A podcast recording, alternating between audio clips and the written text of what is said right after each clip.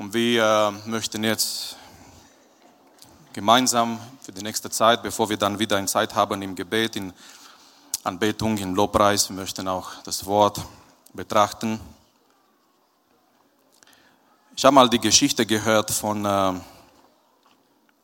jungen Mann, der sein unchristlicher Freund, unchristlicher Kumpel in die Gemeinde eingeladen hat und äh, der unchristliche Freund war sehr neugierig. Er wollte alles verstehen, was in die Gemeinde gemacht wird und er hat immer gefragt, was so die Sachen für eine Bedeutung haben. Die Gemeinde hat angefangen zu singen und er hat gesagt, was bedeutet das? Und das wurde ihm gesagt, ja, wir singen dem Herrn, weil er hat viel Gutes in unserem Leben getan. Dann hat die Gemeinde gebetet und der unchristliche Freund hat gefragt, ja, was bedeutet das? Und der Freund hat gesagt, ja, wir beten zu Gott, wir bringen unsere Anbetung, aber auch unsere Nöte zu Gott. Und dann ging der Pastor nach vorne und er hat gefragt, was bedeutet das? Und er hat gesagt, ja, das bedeutet, jetzt kommt der Prediger und er verkündet das Wort. Und dann der Pastor hat sein Ohr genommen und auf dem Pult getan. Und er hat gefragt, was bedeutet das? Und sein Freund hat gesagt, oh, das bedeutet gar nichts. So lass mich äh, meine Uhr. Wir möchten äh, natürlich im Zeit bleiben. Es ist kein Ritual, wenn der Pastor sein Uhr auf dem Pult macht. Das bedeutet nicht viel. Ähm, wenn wir zu Gottes Wort kommen, wir kommen zu einem ganz besonderen Buch.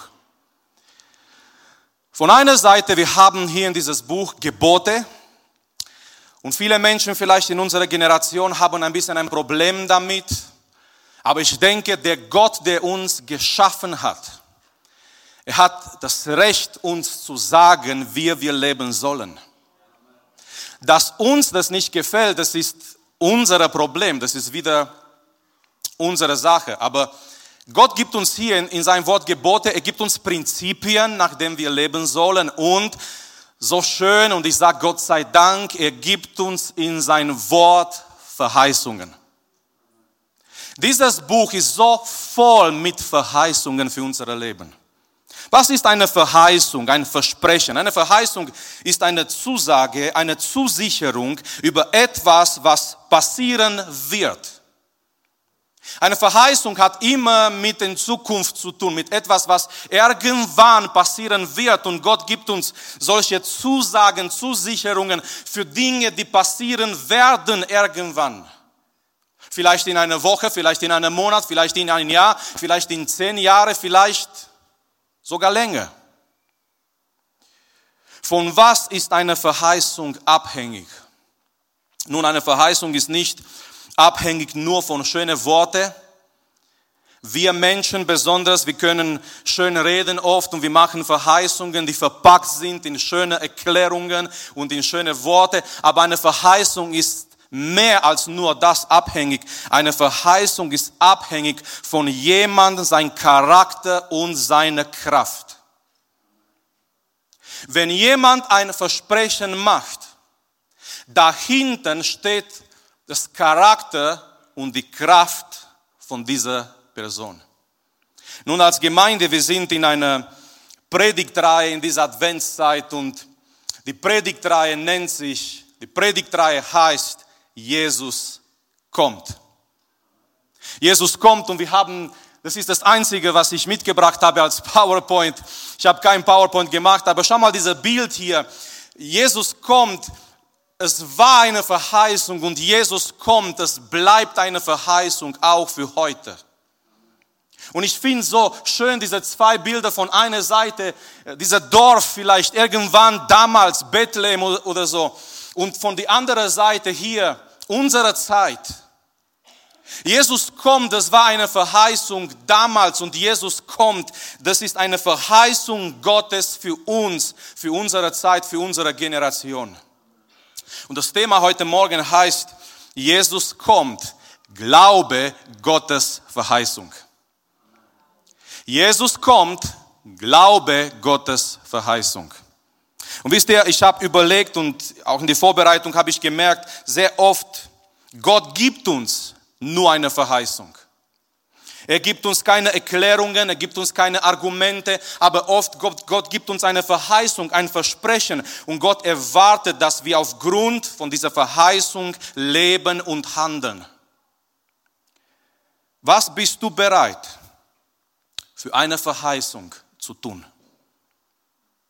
Was bist du bereit, was bin ich bereit für eine Verheißung Gottes zu tun? Oft Gott gibt uns eine Verheißung und er erwartet, dass wir aufgrund von dieser Verheißung leben und handeln, selbst wenn diese Verheißung noch nicht in Erfüllung gegangen ist. Es war ein Mann namens Abraham, der war bereit, alles zu verlassen für eine Verheißung. Gott hat zu ihm geredet, 1. Mose Kapitel 12, und Gott sagt, Abraham, verlass dein Vaterland, verlass deine Stadt, verlass deine Familie. Ich werde dich segnen, Zukunft. Ich werde aus dir ein großes Volk machen, Zukunft. Ich werde dir ein Land geben, alles Verheißung, alles Zukunft. Und was macht Abraham? Er verlässt alles für eine Verheißung. Stellt euch vor, er kommt nach Hause und erstmal muss er seine Frau überzeugen. Wir gehen auf eine Reise, ich weiß nicht wo, ich weiß nicht genau wie lange, ich weiß nicht genau was passieren wird, aber wir müssen gehen. Die Schwestern, die Frauen, wie viele hättet ihr mitgemacht? Wo gehen wir hin? Ich weiß es nicht. Wie lange bleiben wir? Ich weiß es nicht. Brauchen wir viele Kleider? Wir brauchen alles. Wir nehmen alles mit. Wir kommen nicht mehr zurück wahrscheinlich. Und dann geht Abraham und er verlässt seine Stadt und vielleicht Leute haben ihn gefragt, Abraham, wo geht es hin? Ich, ich gehe weg. Ich, wo, warum, alles, alles für eine Verheißung. Apostelgeschichte, die Jünger sind zusammen und die bleiben zusammen dort in diesem Raum. Die, die erwarten eine Verheißung. Die Jünger, 120 Menschen, die sind zusammen am Pfingsten wegen einer Verheißung. Die bleiben dort, weil Jesus gesagt hat, bleibt in Jerusalem. Und wenn ihr in Jerusalem bleibt, ich werde das Versprechen meines Vaters über euch lassen und gießen. Und die bleiben dort. Warum? Wegen einer Verheißung. Jesus kommt. Glaubst du seine Verheißung? Lebst du, lebe ich aufgrund von seiner Verheißung? Nun, Jesu erster Kommen wurde schon von Anfang an verheißen in Gottes Wort. Wir lesen schon im, im Genesis, in 1. Mose, nachdem Adam und Eva gesündigt haben, in dieser dunklen Kapitel, in dieser dunklen Situation, nach dem Sündefall, Gott bringt diese Verheißung hinein. Diese Verheißung bringt ein gewisses Licht, weil jemand wird kommen und dieser jemand, der kommen wird, wird das Kopf der Schlange zertreten. Und immer wieder und immer wieder im Alten Testament, in Gottes Wort, es wurde erwähnt und es wurde gesagt, dass jemand kommen wird. Diese Verheißung war da. Jemand wird kommen. Und heute Morgen ganz besonders möchten wir zu dem alttestamentlichen Evangelist. Wir kennen die vier Evangelisten im Neuen Testament, aber es gibt einen Prophet, der wird besonders genannt, so von den Theologen, als der alttestamentliche Evangelist, und zwar Jesaja. Und wir gehen heute zu einem ganz klassischen Text, weil Gott gibt eine Verheißung durch diesen Mann. Hunderte Jahren, ungefähr 700 Jahren dauert es, dass diese Verheißung in Erfüllung geht. Aber lass mich erwähnen und erinnern und sagen heute Morgen, egal wie lange es dauert, Gottes Wort geht immer in Erfüllung. Oh, auch heute sagen Menschen, ach, das, was die Gemeinde behauptet, was die Gemeinde predigt, das ist totaler Schwachsinn, weil es sind 2000 Jahre vorbeigegangen und Jesus ist immer noch nicht gekommen. Aber die Bibel sagt uns, unser Gott ist nicht an die Zeit verbunden. Ein Tag ist bei Gott wie tausend Jahre und tausend Jahre wie ein Tag. Mit anderen Worten, Gott ist nicht von dieser Zeit beeinflusst. Und Gottes Verheißung bleibt immer noch gültig.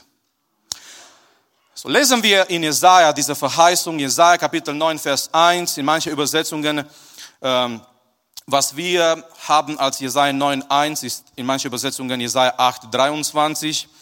Aber es fängt so an, ich möchte hier das Wort lesen aus Jesaja Kapitel 9, Vers 1 bis 5. Doch bleibt nicht im Dunkel das Land, das bedrängt ist wie er in der ersten Zeit in das Land Sebulon und das Land Nephtali gering machte, so wird er in der letzten Zeit den Weg am See zu Ehren bringen, jenseits des Jordan, das Gebiet der Heiden. Das Volk, das in der Finsternis wandelt, hat ein großes Licht gesehen. Über den Bewohnern des Landes des Todesschatten ist ein Licht aufgeleuchtet.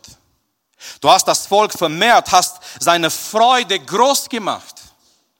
Sie werden sich vor, vor dir freuen, wie man sich in die Ernte freut, wie die Sieger jubeln, wenn sie Beute verteilen. Denn du hast das Joch zerbrochen, das auf ihm lastete, und den Stab auf seiner Schulter und den Stecken seines Treibers wie am Tag Midians.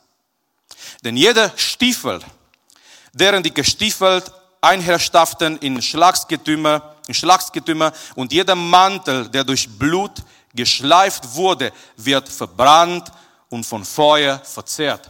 So, Jesaja sagt, es kommt eine besondere Zeit. Und wir werden gleich diese Zeit, diese Sache anschauen. Jesaja sagt, für Gottes Volk, es kommt eine Zeit des Segens, eine gute Zeit. Aber jetzt gibt uns Jesaja die Erklärung, Vers 5. Denn ein Kind ist uns geboren. Ein Sohn ist uns gegeben. Und die Herrschaft ruht auf seiner Schulter.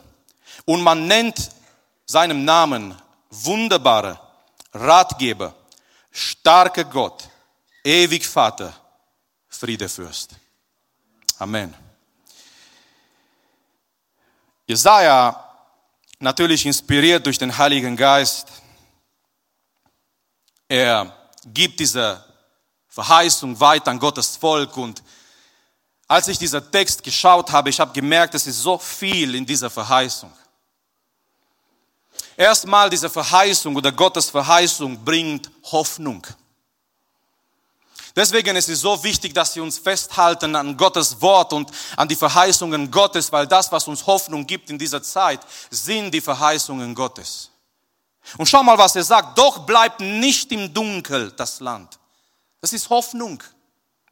Jesaja sagt, es ist dunkel da, es ist Finsternis da, aber doch bleibt es nicht so, doch bleibt nicht in Dunkel das Land. Mit anderen Worten, Jesaja sagt, es bleibt nicht so, es kommt eine Änderung, es kommt eine andere Zeit. Und er sagt, es wird Licht kommen. Und über die Menschen, die, die in dieser finstern äh, Tal leben und in dieser Tal und in dieser Landesschatten, sagt Jesaja, es wird ein großer Licht über sie kommen. Gottes Verheißung bringt Hoffnung. Jesaja sagt, Gott ist dabei, etwas zu tun und in dieser Dunkelheit ein Licht zu bringen. Und diese Dunkelheit wird nicht immer und nicht ewig so bleiben. Nummer zwei, Jesaja sagt, diese Verheißung bringt Freude. Im Vers zwei, du hast das Volk vermehrt, hast seine Freude groß gemacht. Die waren wahrscheinlich traurig damals. Die waren wahrscheinlich bedrückt damals. Und Jesaja bringt diese Verheißung Gottes und in dieser Verheißung Gottes ist die Rede hier von großer Freude. Jesaja sagt, es wird eine Zeit kommen, Gott wird diese Freude groß machen über sein Volk. Und nochmal auch hier, große Freude kommt durch Gottes Wort und durch Gottes Verheißungen. Gottes Freude kommt nicht, wenn wir nach allen Nachrichten schauen, die rund, rund um uns sind, nach menschlichen Meinungen, nach irgendwelchen Sachen, die in der Welt passieren. Gottes Freude kommt immer noch durch Gottes Wort und durch Gottes Verheißung in unser Leben. Nummer drei, Jesaja sagt, diese Verheißung ist verbunden mit Überfluss. Schau mal, er spricht hier im Vers 2 über ein Volk, das sich freut über eine Beute, wie wenn sie die Beute verteilen. Und das war, das ist ein Bild aus, aus dem Krieg, aus dem Kampf. Wenn sie, wenn ein Volk besiegt hat, die haben dann eine, eine Beute gehabt, gewonnen, gefunden. Und dann haben sie diese Beute verteilt. Das war Überfluss da. Und Jesaja sagt in dieser Verheißung Gottes, in dieser Versprechen Gottes, es kommt eine Zeit von Überfluss.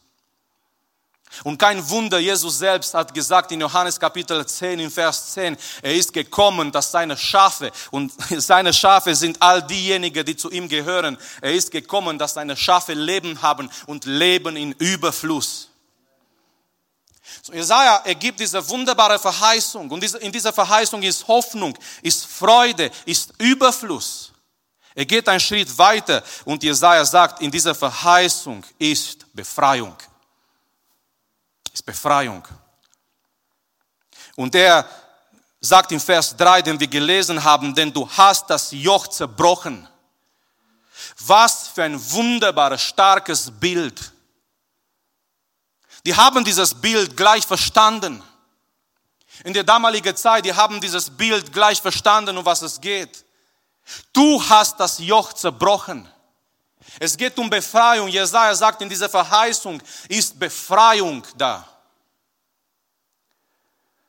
Und gerade jetzt, als wir diesen Satz lesen, ich, ich möchte kurz fragen, was für ein Joch hast du vielleicht heute mit dir über dein Leben?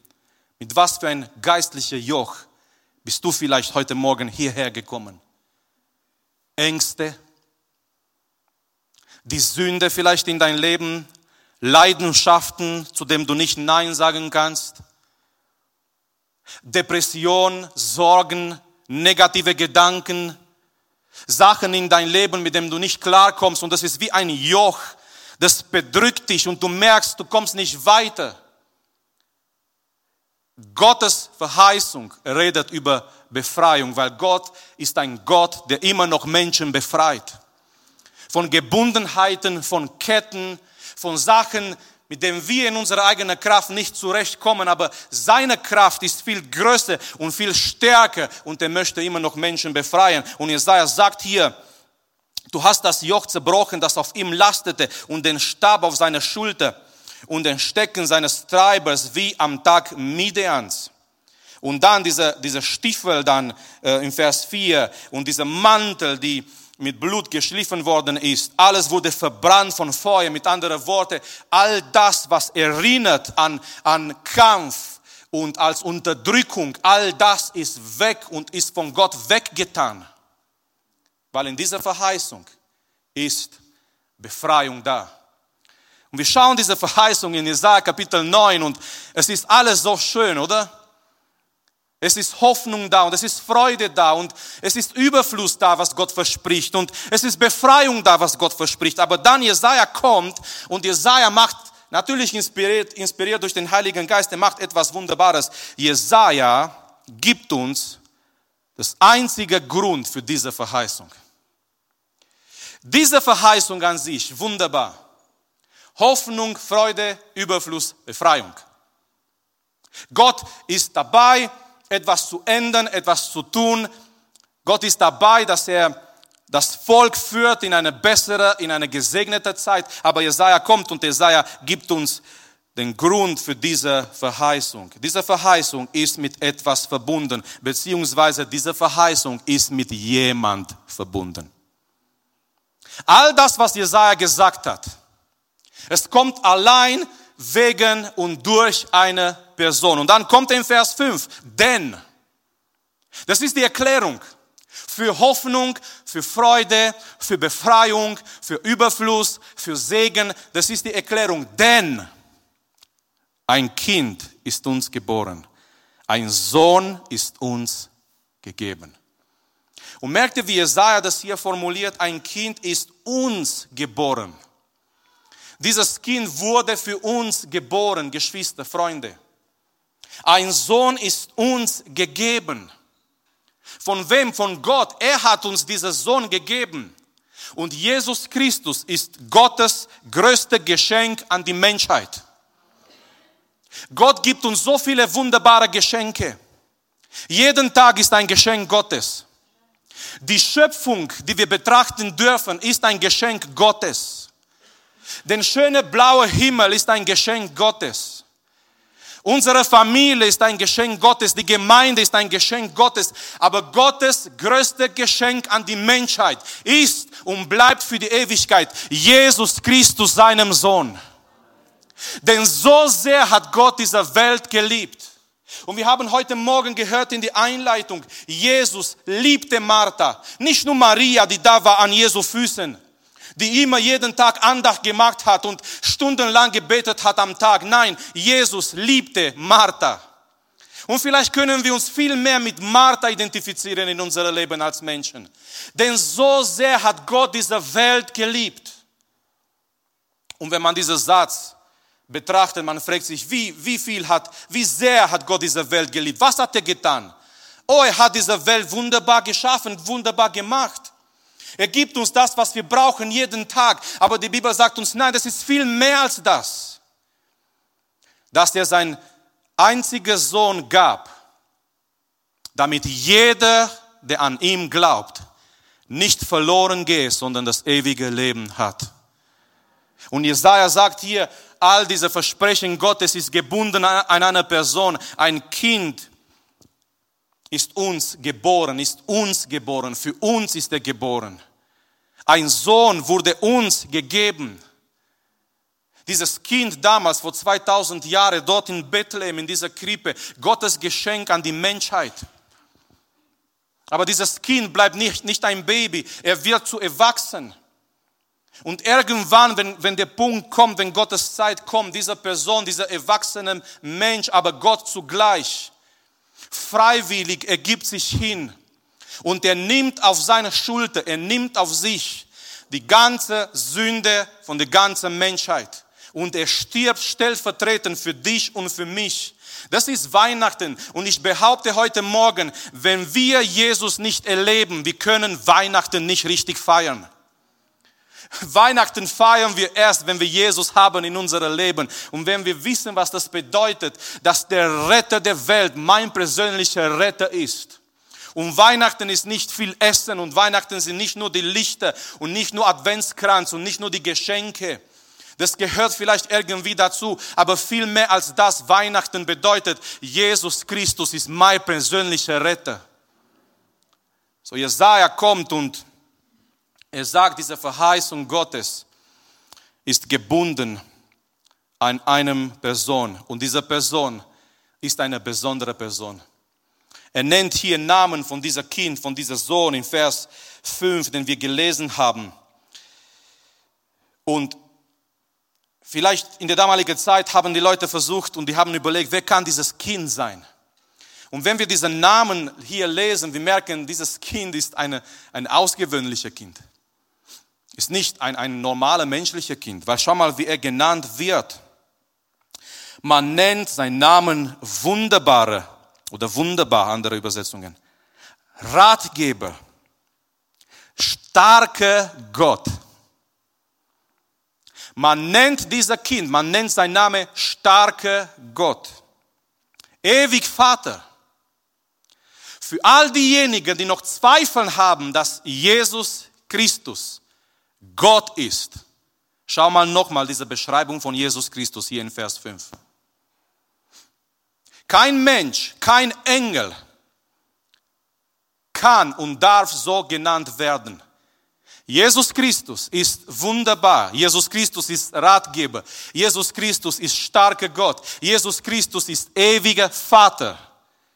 Und dann kommt es, Jesus Christus ist Friedefürst. Seine Gottheit wird hier gezeigt von dieser Sohn, von dieser Kind. Seine Identität wird hier gezeigt. Sogar seine Mission wird hier gezeigt. Friedefürst. Und ganz wichtig für alle Menschen heutzutage, es wird kein Frieden geben ohne Jesus Christus. Für Israelis, für Araber, für Menschen in der Ukraine, für Menschen in Russland, für Menschen in Deutschland. Es gibt keinen menschlichen zerbrochenen Frieden. Es gibt keinen echten Frieden, außer der Friedefürst. Und dieser Friedefürst ist Jesus Christus.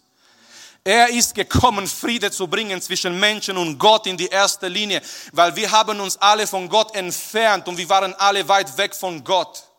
Und wenn dieser Friede wieder gebracht wird, in Ordnung gebracht wird zwischen Gott und Mensch, dann ist möglich auch Friede zwischen Menschen. Und ich behaupte heute Morgen immer noch, die Gemeinde ist eine der größten Wunder auf dieser Erde. Weil in einer Gemeinde können Menschen sitzen aus allen Nationen der Welt. Nationen, die sich da draußen in der Welt hassen und bekämpfen.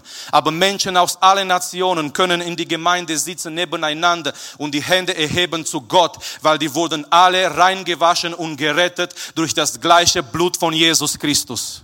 Warum? Weil Jesus Christus ist der Friedefürst und der bringt uns zusammen, selbst wenn wir unterschiedlich sind, aus verschiedenen Nationen, mit verschiedenen Mentalitäten, mit verschiedenen vielleicht Hobbys und Gedanken, das spielt keine Rolle.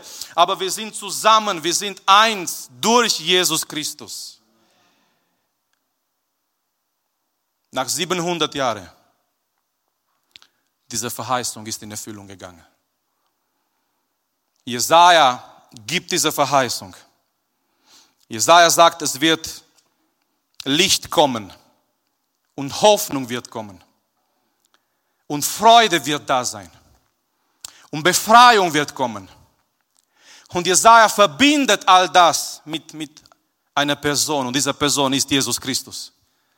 Mit dieser Kind, mit dieser Sohn, der gegeben wurde für dich und für mich. Und nach 700 Jahren ging dieses Wort in Erfüllung. Jesus ist gekommen. Aber heute, unser Thema, heute, unsere Predigt ist, Jesus kommt. Jesus kommt. In der damaligen Zeit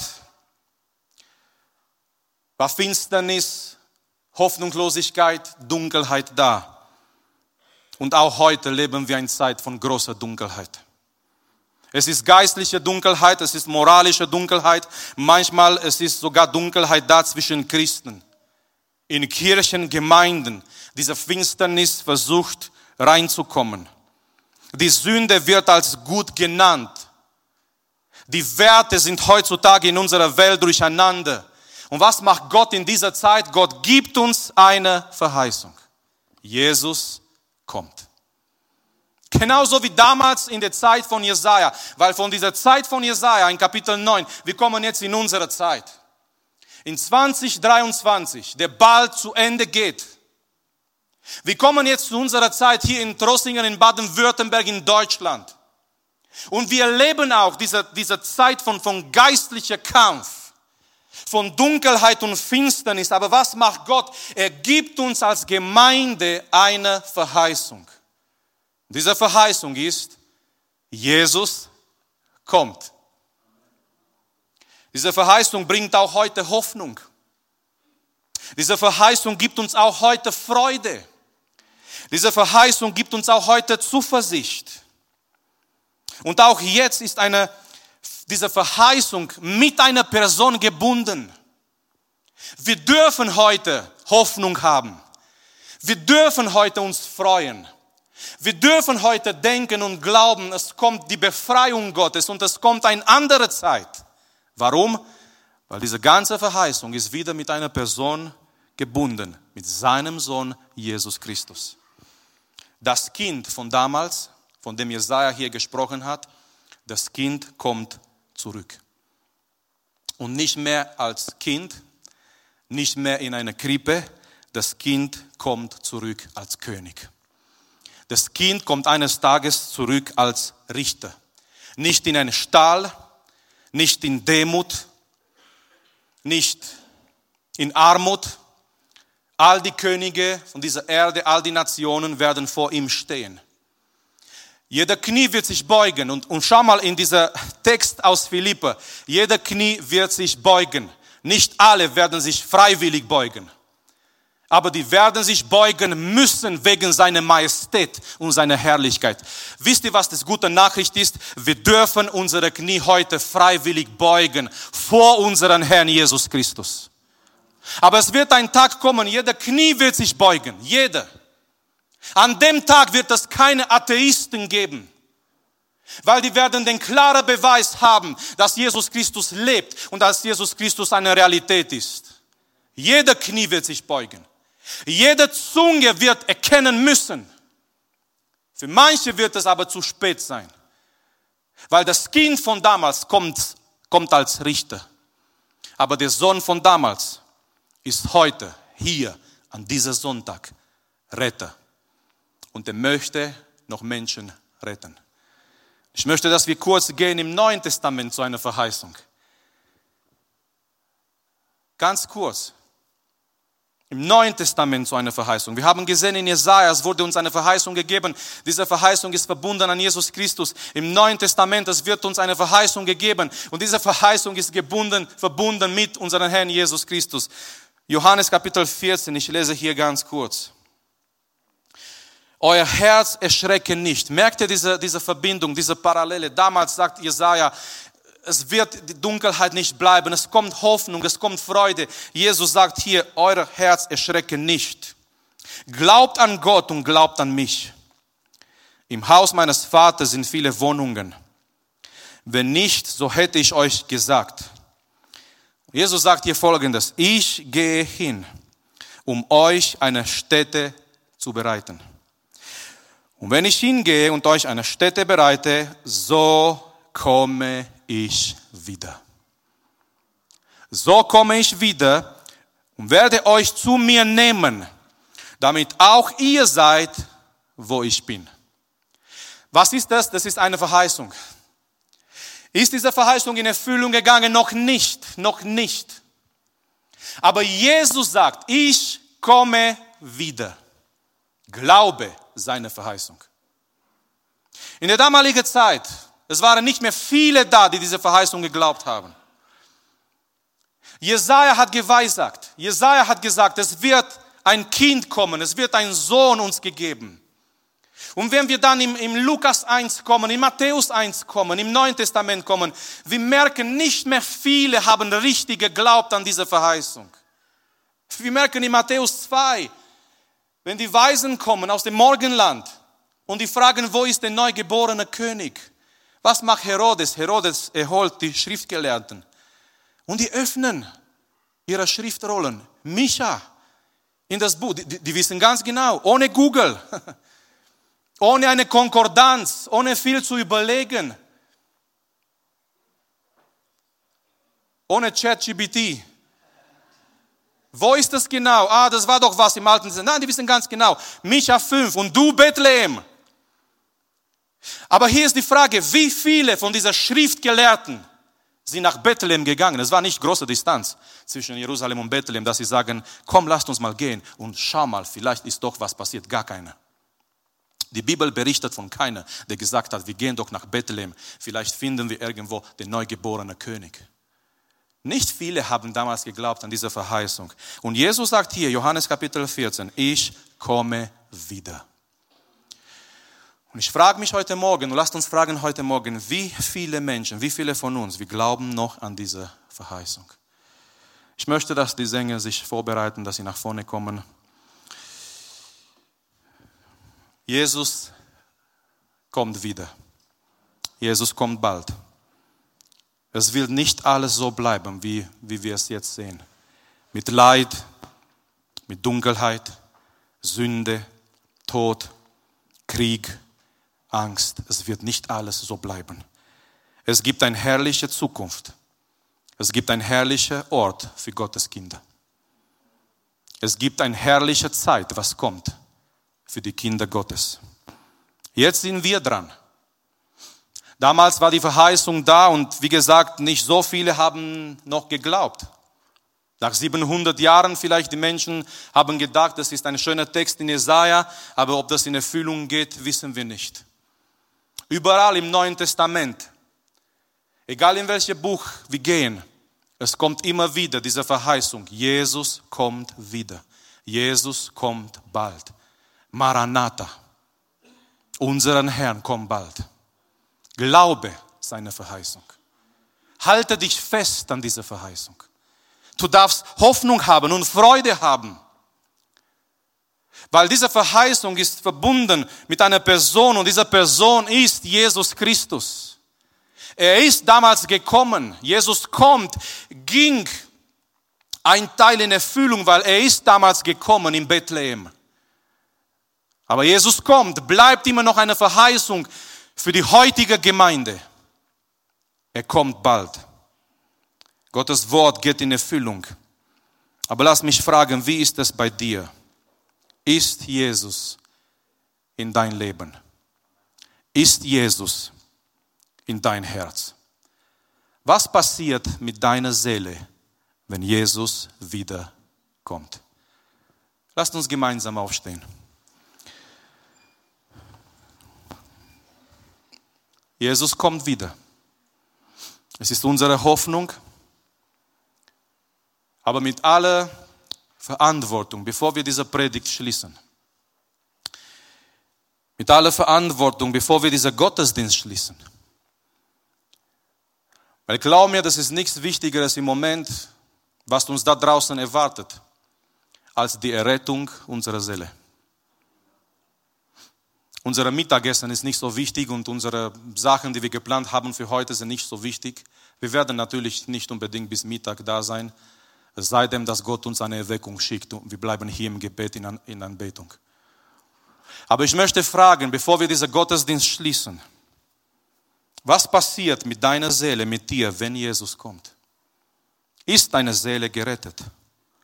Wenn du heute in die Ewigkeit gehst, wie ist deine Seele? Ich möchte das fragen mit Verantwortung vor Gott und mit Verantwortung von Gottes Wort her.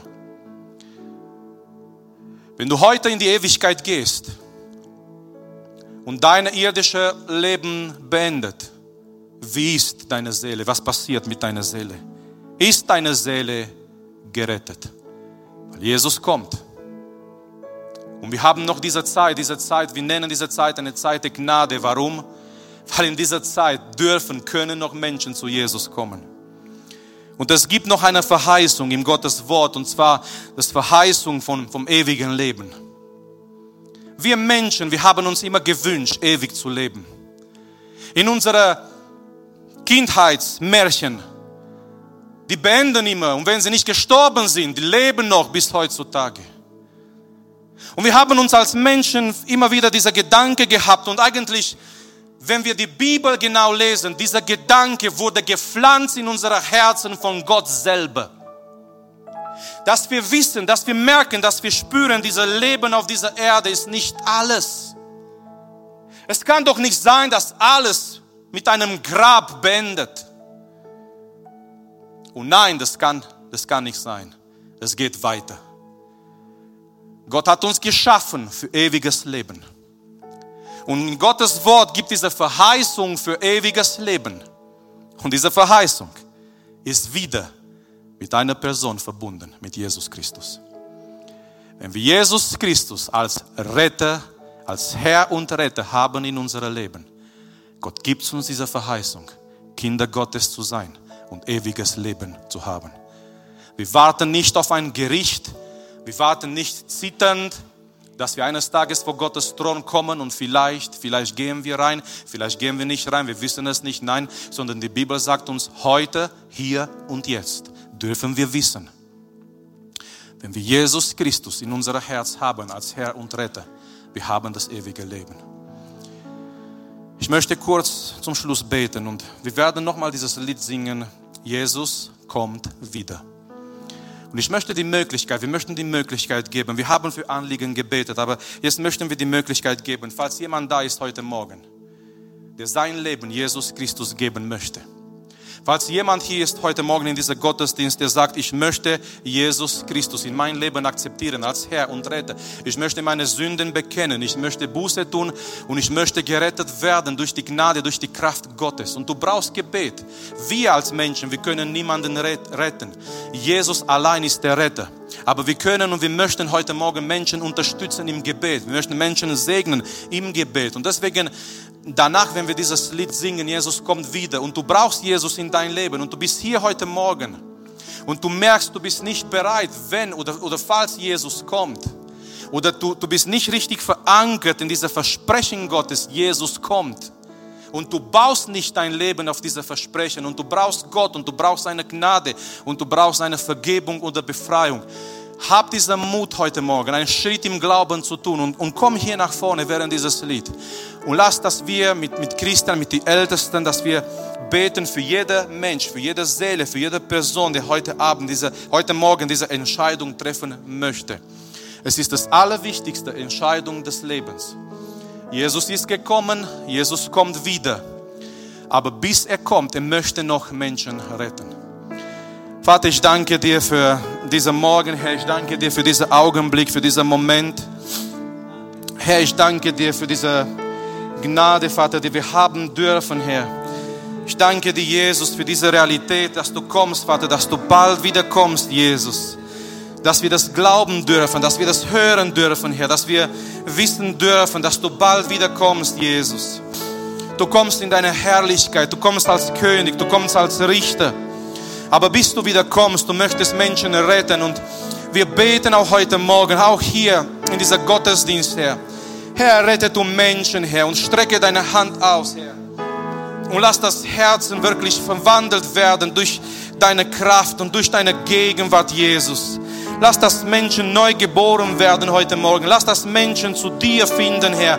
Lass das Menschen zu dir kommen heute Morgen, Jesus.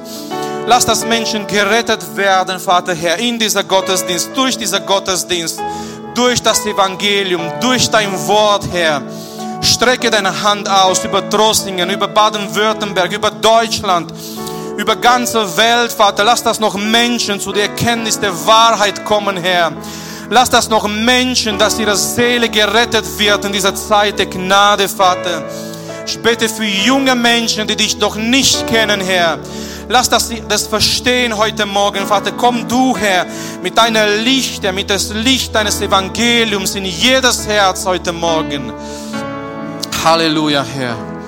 Beten dich an und wir danken dir, Herr, dass dein Geist am Wirken ist. Herr. Wir danken dir, Vater, dass du Herzen berührst durch deine Gnade und durch deine Kraft, Jesus. Halleluja. Komm, lasst uns, lasst uns als Gemeinde das erkennen. Lasst uns als Gemeinde unsere Hände erheben zu ihm und erkennen, unser König kommt wieder. Das ist eine Realität, das ist ein Versprechen. Das wird in Erfüllung gehen. Und wenn du merkst, wenn du merkst, du bist nicht vorbereitet, du bist nicht bereit für diese Kommen des Herrn, und du brauchst heute Morgen seine Vergebung, seine Errettung, seine Befreiung. Komm hier nach vorne, dass wir füreinander, dass wir miteinander beten in dieser Zeit. Halleluja. Wenn dir die Predigt weitergeholfen hat, dann teile sie gerne mit deinen Freunden und Bekannten. Abonniere unseren Podcast, um keine weitere Predigt zu verpassen. Und wenn du unsere Arbeit unterstützen möchtest, findest du auf unserer Webseite unter gegotrossingen.de weitere Informationen. Wir freuen uns, dass du heute dabei warst.